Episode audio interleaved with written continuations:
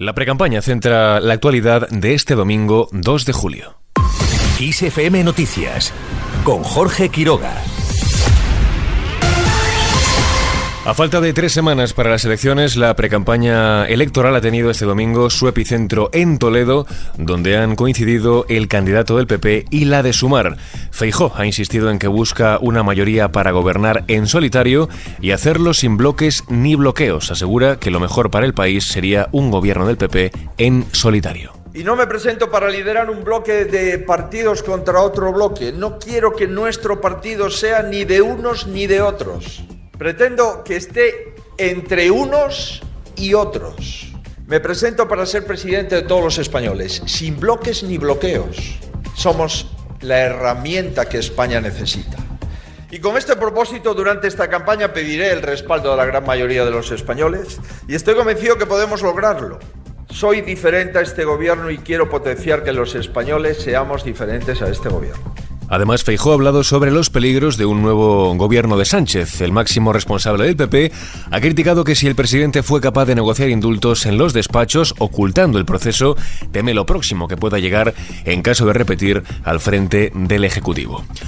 Por su parte, Yolanda Díaz propone reducir la jornada laboral a 32 horas semanales. La candidata de Sumar ha insistido en que no hay nada más importante que el tiempo y lanza un mensaje sobre el salario medio de los españoles. Yo os digo aquí que una persona que gane 1.542 euros al mes no puede vivir con dignidad. Por eso, aunque las cifras macroeconómicas van bien, la vida de la gente no lo va tanto. Por eso desde Sumar ponemos el acento en vuestras vidas. Por eso queremos gobernar. Por eso queremos ganar las elecciones. Porque estas elecciones van de vuestras vidas. Van de que podamos vivir mejor. Van de que podáis realizar la cesta de la compra con dignidad. La también vicepresidenta segunda ha tenido también palabras para la banca. La gran banca se acaba de repartir, sin bochorno y sin escrúpulos, no tienen ninguna vergüenza, 32.000 millones de euros antes de impuestos. Pues somos claras desde Sumar.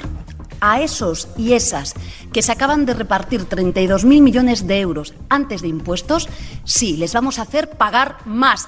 Además, pide a Feijóo retirar el recurso contra la reforma laboral. La candidata de Sumar ha invitado al líder popular a acudir este mismo lunes al Tribunal Constitucional y dar marcha atrás en su posición sobre una reforma, ha dicho, que hizo peligrar. Además, ha criticado que los populares en el gobierno serán sinónimo de recortes y de vuelta al pasado. Seguimos en clave política. Pedro Sánchez alerta sobre la ultraderechización del PP.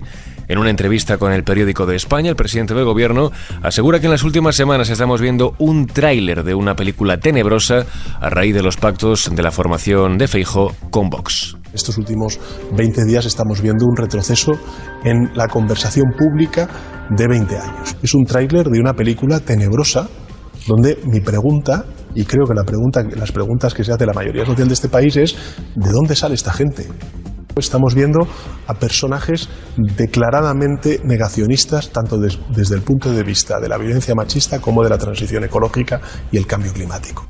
Preguntado por si está dispuesto a formar un gobierno de coalición con Sumar, Sánchez se ha mostrado convencido de que el entendimiento con Díaz va a ser más fácil.